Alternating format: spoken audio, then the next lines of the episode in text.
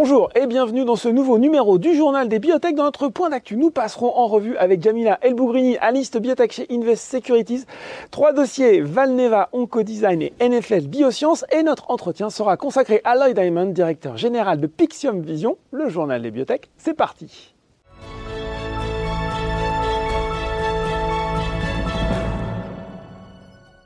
Et je retrouve pour ce point d'actualité, dernier point d'actualité avant les vacances, Jamila El Bougrini, analyste biotech chez Invest Securities. Bonjour Jamila. Bonjour Laurent.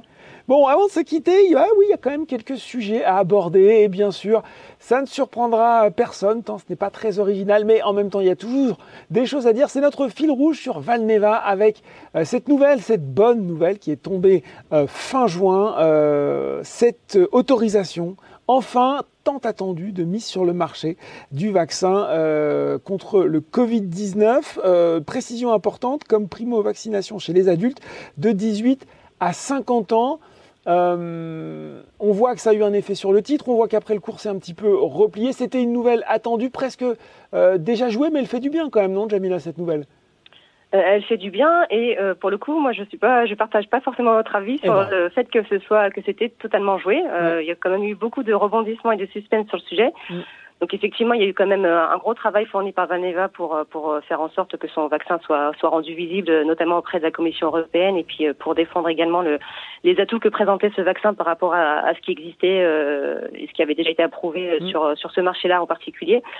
Donc euh, oui, oui, ça, fait, ça a fait du bien. Euh, comme vous disiez, c'est vrai qu'après cette bonne nouvelle, le titre a aujourd'hui se, se, se, dégrade un petit peu, en tout cas étant, étant en, repli. Euh, bah, ça s'explique par différentes choses. C'est qu'effectivement, euh, après cette autorisation, ce qu'on attend surtout, c'est euh, un contrat qui soit aujourd'hui ferme et solide et qui permette de commercialiser sur euh, sur l'Union européenne, puisque euh, certes aujourd'hui le vaccin est autorisé par l'agence réglementaire et par la Commission européenne, mais ce qu'on attend, c'est ce sont surtout des contrats qui vont permettre à Valneva de générer du chiffre d'affaires, puisque c'est un peu l'enjeu en, en bout de chaîne. Et là-dessus, euh, bah, force est de constater qu'on est quand même encore euh, sur une un situation, voilà, encore dans un scénario de suspense. On ne sait pas exactement ce qu'il en est.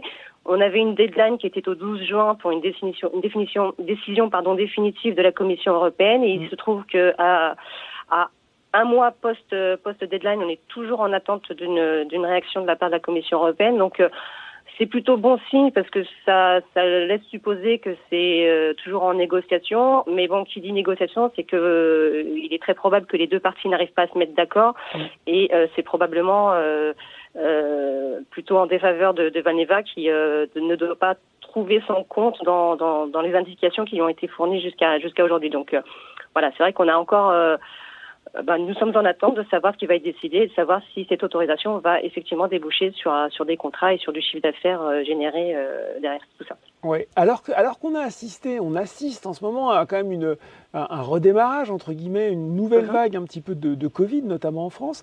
Est-ce qu'on que on voit qu'on commence à parler de, de rappel vaccinatoire pour les plus uh-huh. âgés? Est-ce que finalement cette, cette limitation hein, de primo-vaccination de 18 à 50 ans, c'est pas aussi une limitation quelque part pour Valneva? Et bien si si effectivement c'est c'est un peu le problème de Valneva depuis euh, depuis le début d'année c'est que on, voit bien que le marché de la primo vaccination est, est en déclin puisque la plupart des gens sont vaccinés aujourd'hui. Euh, si on prend le, le, cas de la France euh, qui, qui, qui, est quand même un des pays où il reste encore le, le plus grand nombre de en tout cas Europe occidentale le plus grand nombre de personnes non vaccinées on, on, est sur un, un, ratio à peu près de 20-80 donc 80 80% de personnes totalement en tout cas qui ont reçu au moins un vaccin alors qu'on a 20% de personnes qui n'ont pas encore reçu le vaccin. Donc il y a encore un marché qui existe. Hein. Euh, à l'échelle de l'Union européenne, on estime que c'est de l'ordre de 15%. Mais c'est vrai que cette part du marché est en déclin et qu'aujourd'hui, euh, il y a certes un rebond euh, dans le taux de contamination.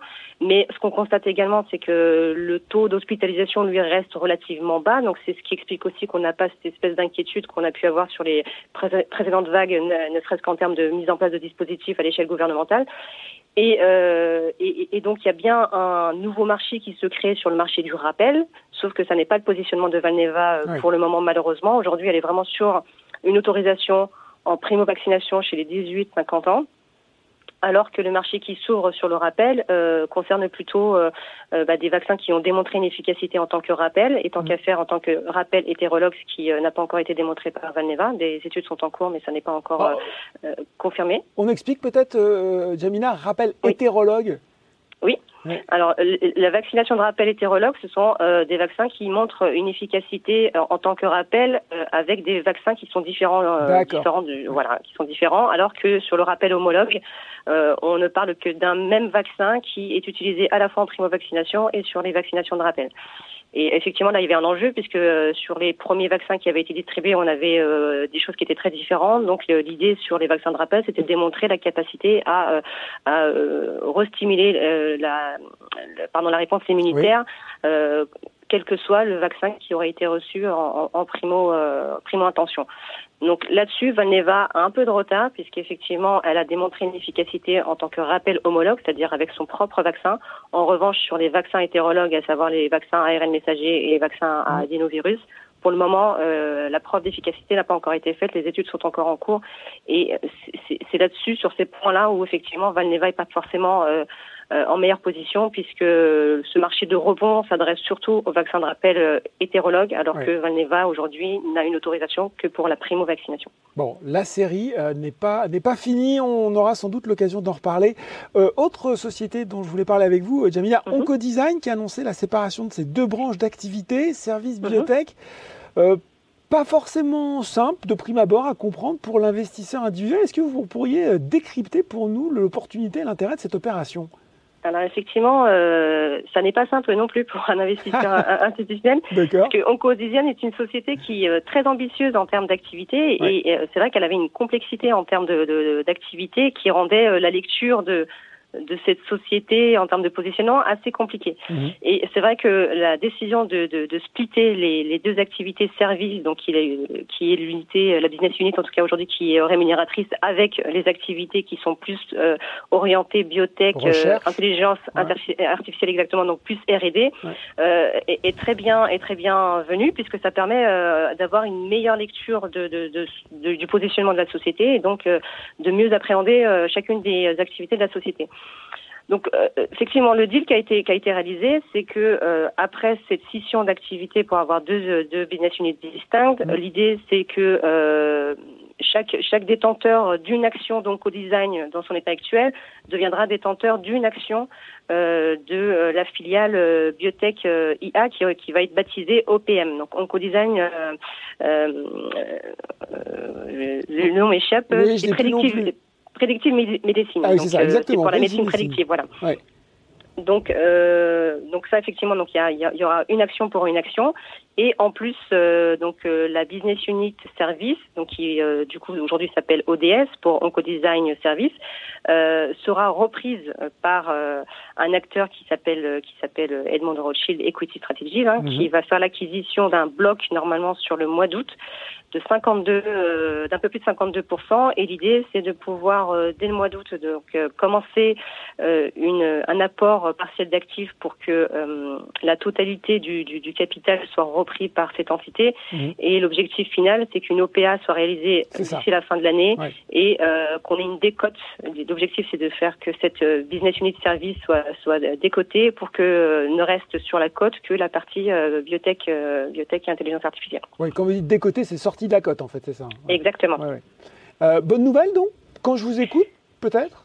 Plutôt une bonne nouvelle, effectivement, parce que comme je vous le disais, en termes de visibilité et de lecture, c'est beaucoup plus, simple. je crois que d'un point de vue aussi investissement, euh, on, on, a des tendances même en termes d'investissement sur les stratégies d'investissement. C'est vrai qu'il y, a un peu comme dans la recherche, c'est-à-dire qu'il y a des tendances euh, en termes de, de, de, technologie où il y a des choses qui, qui, euh, qui ressortent un peu du lot et puis euh, on a toujours des, des, nouvelles choses qui arrivent. Mhm. C'est pareil en termes d'appréciation de, de business model fut un temps où euh, les business models un peu mixtes, où on avait une combinaison de, de, services avec des plateformes et euh, de R&D étaient, étaient plutôt appréciés. et, Voilà. Et depuis quelques années, ça n'est plus le cas. Et euh, c'est vrai que les investisseurs préfèrent avoir une lecture assez simple des business models avec avec plutôt des pure players en phase 2. parce que c'est, du, du, coup, ça, c'est, plus simple en fait à appréhender et c'est plus simple à valoriser également. Donc là, c'est un peu le cas de Design qui, euh, comme on le disait en introduction, était une société très ambitieuse parce qu'elle elle, était, euh, elle évolue dans plusieurs activités, domaines d'activité et d'expertise. Mmh. Et là, le fait qu'elle simplifie euh, son, son business model, c'est une bonne chose, mais en termes aussi de, de en termes financiers, c'est aussi, aussi, une bonne chose parce que la société du coup a été valorisée hors biotech et intelligence artificielle à, à 100 mmh. millions d'euros. Mmh qui fait qu'effectivement, on a un cours de bourse qui, euh, qui a explosé. Qui a bien réagi, on est, tout à fait, voilà, qui a très bien réagi, puisque euh, bah, la valorisation en question euh, bah, permettait en fait un, une action qui était appréciée à, à 14,4 euros, là où la société cotait à 9,17 euros. Donc, on a quand même effectivement un, un upside assez, assez important. Donc, c'est plutôt une bonne nouvelle pour, pour les détenteurs d'actions Oncodesign dans l'absolu, absolument. Bon, ben voilà, plus simple à apprécier, plus simple à valoriser.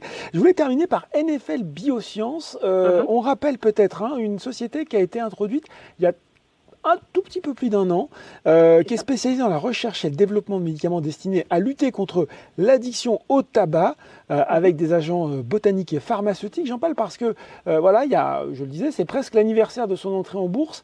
une action qui est pas mal attaquée, qui est très volatile ces derniers temps. Peut-être l'occasion de faire le point voilà, euh, après un an de cotation sur, sur ce titre et ses perspectives pas forcément euh, dû à un, news flow qui, qui pourrait expliquer euh, les mouvements boursiers, mais, euh, mais en tout cas c'est une société comme vous le disiez qui s'est cotée il y a, il y a, il y a bientôt un an, qui a bien évolué, donc son positionnement était assez clair.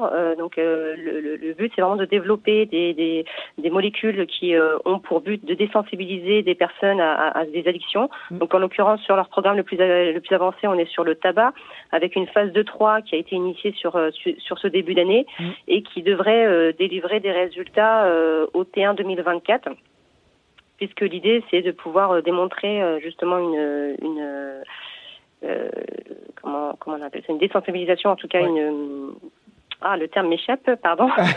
Mais en gros qu'on arrive un peu à se sevrer quoi. C'est un peu le but hein. bah, c'est exactement le terme. Donc c'est démontrer le sevrage absolument merci.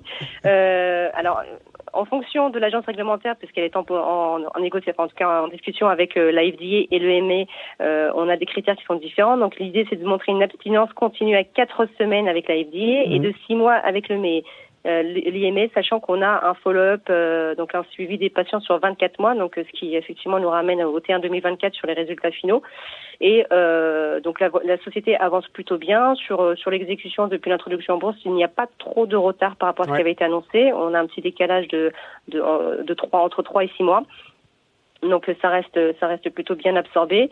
Et puis euh, elle avance également sur euh, sur le reste de son pipeline puisqu'elle a deux autres produits qui sont aujourd'hui au stade préclinique, donc avec le NFL 201 et le NFL, 301, mm. mm. sur lesquels elle a réussi à, à faire des choses euh, pas trop mal puisqu'elle a un partenariat sur le 301 qui est destiné à, à la dépendance à l'alcool. Donc là, elle a, elle a un, deal qui a été annoncé en février 2022 avec une société qui s'appelle Athena Pharma.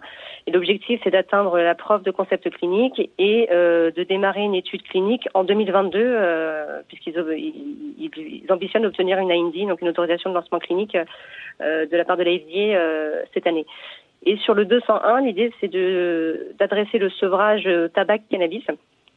Et là, pareil, ça avance, ça avance plutôt bien. Et euh, il est peu probable qu'il démarre un, un, étude clinique sur sur cette année, mais ça devrait ça devrait peut-être démarrer sur sur 2023. Donc voilà une société qui a un positionnement très clair, qui avance qui avance plutôt bien sur ses différents euh, euh programmes qui a une visibilité financière qui est plutôt euh, confortable puisque ça pousse jusqu'au T2 2023, sachant qu'il n'est pas impossible qu'elle réussisse à, à, renforcer sa trésorerie avec euh, des financements non dilutifs parce qu'il est question justement euh, d'un lancement d'études complémentaires aux États-Unis sur le, le, NFL 101, donc celui qui adresse le, le tabac, mhm, et qui serait voilà, qui serait partiellement financé par euh, par le NIDA, donc qui est le National Institute of Drug Abuse aux États-Unis, et euh, qui pourrait venir compléter la, la, la, trésorerie et permettre à la société de pousser un petit peu plus un peu plus loin son son, son développement. Donc voilà, société qui est, qui est plutôt confortable en termes de cash euh, et qui avance plutôt bien et qui est intéressante à suivre. Certes avec ce comportement boursier euh, ouais, il faut s'accrocher quand même hein, euh, parce que ça, ça bouge beaucoup hein. ça, ça, ça, tangue beaucoup effectivement mais euh, voilà à l'approche de certains catalyseurs ça peut euh, être des des opportunités assez intéressantes à, à jouer, avec le risque évidemment que comporte comporte d'investir de, un, un, titre qui est volatile à ce point-là. Voilà, hein, ça, de toute façon, tous les investisseurs en biotech le savent. Merci beaucoup, Jamila, en tout cas, pour, pour ce point sur ces trois valeurs. Et puis, je vous souhaite de, de bonnes vacances. Merci beaucoup, Laurent. À vous également. Merci. Tout de suite dans le journal des biotech, c'est l'interview.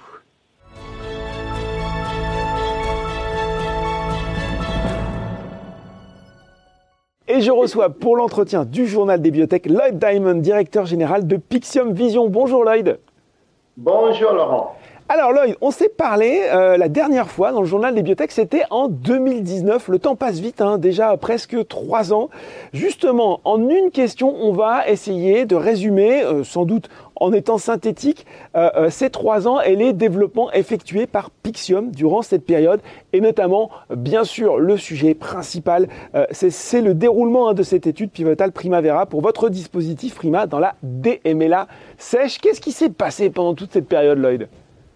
Eh bien, euh, Laurent, il y avait euh, trois avancées très importantes. Je dirais juste pour la petite synthèse. Mhm. Euh, comme vous l'avez évoqué, bon, on a une étude pivotale en cours, donc Primavera. Par contre, on a, a fait trois études cliniques en cours. Mhm. Donc, pour ce qui concerne l'étude française, on arrive à échéance de 48 mois de données qu'on va bientôt publier, au fait euh, et en plus, on a une étude américaine, pour le rappel, euh, en cours. Mm. Au fait, euh, nous allons terminer les implantations des cinq patients cette année aussi. il faut dire qu'on avait un petit break, si je peux dire ça, grâce à Covid ou à cause de Covid, mm. mais ça continue quand même. Et bien sûr, comme vous avez dit, notre étude pivotale Primavera qui est en cours de recrutement. Ça, c'est la première avancée très importante. Deuxièmement, euh, nous continuons les levées de fonds euh, pour financer les études en cours et pour préparer les commercialisations de Prima. Mm. Euh, je vais juste vous dire que depuis mon arrivée en 2019, nous avons levé environ 28 millions d'euros mm-hmm. sur les marchés principalement en Europe, mais aussi des investisseurs américains. Et troisièmement, nous progressons sur les avancées de la plateforme Prima avec une amélioration des algorithmes de traitement d'image. Euh, donc, c'est des avancées vraiment produites. Hein. Un accord avec l'Université de Stanford pour une collaboration autour du développement de la prochaine génération d'implants Prima qui permettrait de donner une vision même plus détaillée de ce qu'on a aujourd'hui. Et euh, dernièrement, euh, on a lancé la rééducation à distance où les patients peuvent suivre leur éducation en dehors de la clinique à leur maison. Bon, on, Donc voilà, c'est les trois, les, trois avancées les plus importantes depuis 2019. Ouais, beaucoup de choses et on voit que le, produit donc continue à progresser. Puis vous l'avez dit, il y a effectivement parmi euh, les bonnes nouvelles récentes hein, qui ont été annoncées par Pixium, euh, l'approbation de la FDA, l'autorité de santé américaine, pour l'extension de l'étude de faisabilité et vous avez mentionné ce nom euh, prestigieux puisqu'il inclut l'université de Stanford comme nouveau site clinique. C'est quand même une, très belle référence, ça. Eh ben oui, ben, et en plus, cela a beaucoup de sens parce que il faut au fait se rappeler que Stanford est à l'origine du développement de, l'implant Prima. Mm. Donc, euh, ça a revenu chez eux quand même quelque part. Voilà. Euh, vous avez réaffirmé récemment votre confiance dans le déroulement de cette étude et donc des premiers résultats qui devraient tomber d'ici la fin de 2022. Ce calendrier, il est maintenu au moment où on se parle, Lloyd? Ah, Oui, oui, tout à fait. Bah, D'ailleurs, euh, comme j'ai dit, euh, on, continue quand même euh, les, les, implantations des patients dans l'étude de Primavera et on vise quand même terminer toutes les implantations vers la fin de 2022. Si on se projette un peu à la fin de 2022, Lloyd, et les résultats, allez, ils sont bons, c'est tout euh, ce que je vous souhaite. Euh, est-ce que vous pourriez dérouler pour nous la feuille de route euh, de Pixium Vision à partir de ce moment-là? Voilà, vous avez les résultats, ils sont bons. Qu'est-ce qui se passe après? Alors, nous comptons avec ces données soumettre aux autorités européennes la demande du marquage CE. Donc, mhm. déjà, ça sert à, ça, une étude pivotale. Mhm. Après l'approbation vers la fin 2024, euh, nous lancerons Prima sur le marché euh, euh, européen. Mm. nous sommes en train aussi de développer une base de clients futurs quand même, parce que c'est les mêmes cliniques qui participent à notre étude pivotale Primavera. Actuellement, il y a 17 euh, cliniques dans six pays européens. Mhm. Euh, qui, en fait, deviendront euh, nos prochains clients. Hein. Euh, nous comptons soumettre les mêmes données à la, FDA mhm. en, complément des données américaines pour l'approbation aux États-Unis aussi. Bon, donc le plan de marche est déjà un petit peu établi, on voit ce qui se profile. Euh, il faut parler aussi, fin juin, il y a eu cette annonce euh, qui parle peut-être moins aux, investisseurs, c'est pour ça je pense que c'est intéressant de, l'expliquer, l'élargissement du conseil d'administration. Euh, deux nouveaux membres, on a Anja Kramer qui est directrice générale de Turn Biotechnology, société à l'origine d'une technologie RNM qui vise à lutter contre les effets du vieillissement. Et on a Auguste Moretti, directeur financier de l'entreprise de thérapie génique 4D Molecular Therapeutics. Euh, euh, deux nominations qui vont porter finalement à 8 le nombre des membres du conseil d'administration. Pourquoi avoir euh, décidé ce renforcement du board? Et puis, qu'est-ce que vous en attendez? Qu'est-ce que vous en espérez? Alors, ben, il y a deux raisons principales hein, qu'on a décidé de renforcer le, conseil d'administration. Hein. Premièrement, ben, nous visons la commercialisation, hein, mhm. ce que, comme ce que, ce, que, je viens de dire. Hein. Mhm. Et Anya et Auguste, ils ont beaucoup d'expérience dans les sociétés commerciales biotech medtech, hein. surtout avec des technologies innovantes, parce qu'il faut dire que comme Prima, euh, c'est une technologie innovante euh, qui répond un, un, besoin médical non adressé. Euh, c'est bien d'avoir ces expériences quand même au, au niveau du conseil d'administration. En outre, euh, Pixium souhaite euh, attirer plus des investisseurs américains. En plus, pour vous rappeler, l'été dernier, nous avons fait euh, rentrer dans les capitales de Pixium des investisseurs, des investisseurs institutionnels américains mm. et nous souhaitons aussi renforcer cette base. Donc, ça, c'est voilà les, les, les, les, deux raisons principales. Mais on espère avoir de ces deux profils au fait, euh, euh, je veux dire, euh, peut-être deux ou trois, trois, trois objectifs. C'est-à-dire que déjà, je connais Anya pour plusieurs années. on a travaillé ensemble sur des, des, projets aux États-Unis mhm. et nous voulions aussi ajouter à notre conseil d'administration plus d'expérience des marchés publics américains et renforcer nos relations avec les investisseurs américains. Donc, ça a beaucoup de sens à, ce stade de, de Pixium, du développement de Pixium. Bon voilà, renforcement de la position auprès des investisseurs américains. On voit que vous êtes justement hein, un peu en, écho à la question précédente, construire, en train de construire la stratégie de Pixium. Euh, est-ce qu'il y a des rendez-vous que vous donnez aux investisseurs avant la fin 2022, donc avant euh, peut-être les résultats de l'étude pivotale? Ben, C'est-à-dire que euh, nous participerons quand même à plusieurs événements financiers en France, en Angleterre et les États-Unis. Mhm. euh, et tous ces événements seront systématiquement annoncés par des communiqués de presse euh, et sur notre site web. Donc euh, oui, au, fait, on a pas mal d'avancées attendues, je dirais, d'ici fin 2022. Et donc, ce sera l'occasion de communiquer avec nos investisseurs en Europe et aux États-Unis. Au niveau trésorerie, où en est Pixium aujourd'hui, Lloyd? Bah, Nous avons annoncé en avril euh, euh, que nous avions euh, quasiment 10 millions, 10,6 millions d'euros en caisse, ce qui nous donne une visibilité financière jusqu'à la fin de 2022. Bon. On voit donc les résultats, effectivement, ça va être une période, une période importante pour, pour Pixium. il faut aussi qu'on finisse peut-être sur le cours de bourse. Très attaqué dernièrement, sans finalement qu'aucune mauvaise nouvelle hein, ne vienne contredire les bons résultats qui avaient été communiqués en octobre dernier et qui avaient d'ailleurs poussé le titre à la hausse à ce moment-là. Comment vous avez, comment vous analysez ce repli? C'est quoi? C'est l'inquiétude globale finalement des marchés, dont même quand on est une medtech qui qui tient sa feuille de route, qui tient son plan de marche, ben, on, on se retrouve aussi sanctionné?